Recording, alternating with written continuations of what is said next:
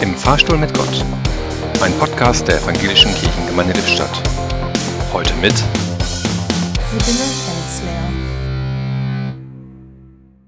Hallo Gott. Der Krieg in der Ukraine beschäftigt mich sehr, aber auch die Kinder in unserem Kindergarten. Bei der Vorbereitung zur aktuellen Lage bin ich auf die Geschichte von Marie-Louise Diekmann gestoßen. Ein Mann erzählte, wie er einmal sechsjährige Kinder beim Spielen beobachtete. Was spielt ihr? fragte er sie.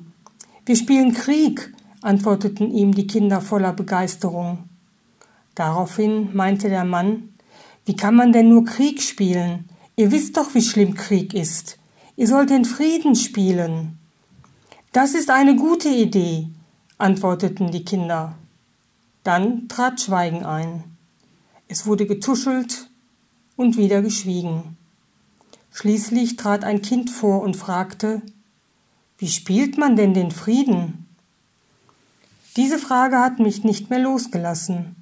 Und nachdem ich mit den Kindern über die aktuelle Situation gesprochen habe, fragte ich sie, was ist für euch Frieden?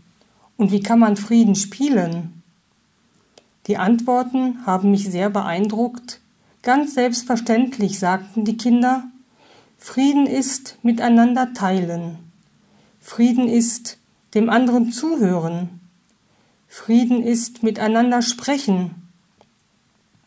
Frieden ist trösten und helfen.